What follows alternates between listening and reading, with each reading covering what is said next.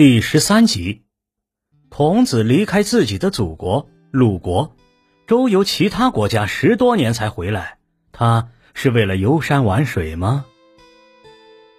春秋末期，鲁国人孔子的祖上是宋国贵族，因政治变乱迁居到鲁国。年轻时的孔子虚心好学，三十多岁便以博学闻名。中年时，孔子因鲁国内乱来到齐国，他跟齐景公谈了自己的政治主张，但没被采纳。后来，孔子不得不又回到鲁国。整理典籍并收徒讲学，从而创立了儒家学派。五十岁时，孔子当了掌管刑罚事务的地方官，后来又升官当了主管司法的司寇。这期间，孔子帮鲁国取得了外交上的胜利。齐景公决定把从鲁国侵占来的三处土地还给鲁国，还将八十名歌女送给鲁定公。鲁定公很高兴，从此不理国事。孔子想劝说，鲁定公却一直躲避。这件事让孔子很失望。孔子的一位学生说：“鲁君不办正事，咱们还是走吧。”从此以后，孔子便带着自己的一批学生周游魏、陈、宋、蔡、楚等国。孔子周游这些国家。可不是为了游览名山大川、饱览人间胜境，而是为了推行他的政治主张。他每到一国，总要积极参与当地的政治活动，希望遇到赏识和信任自己的国君，实现自己的抱负。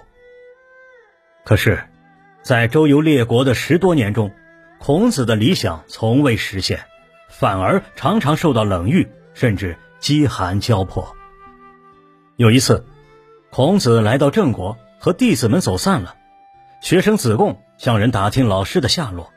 一个郑国人说：“东门有个人，他的额头长得像尧帝，脖子长得像舜帝的大臣高尧，肩膀长得像我们郑国的贵族子产，可是从腰部以下比大禹短了三寸，一副狼狈不堪的样子，真像一条丧家狗。”子贡找到孔子。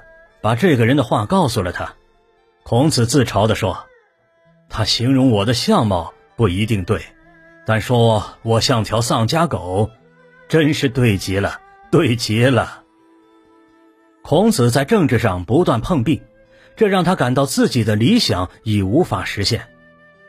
晚年的孔子受到鲁国贵族季康子的礼聘，再次回到鲁国。继续从事整理和传授典籍的工作，他编定了《诗经》《尚书》《周礼》《乐经》《易经》《春秋》等著作，对中国的文化事业做出了巨大贡献，被尊称为国老。公元前七四九年，七十三岁的孔子去世了，他的弟子们记录其生前的言论，编成《论语》一书。这不仅是一部儒家经典，更是研究孔子思想学说的重要资料。您刚才收听的是《华夏历史：中华文化十万个为什么》，同名图书由中华书局出版，演播玉温润。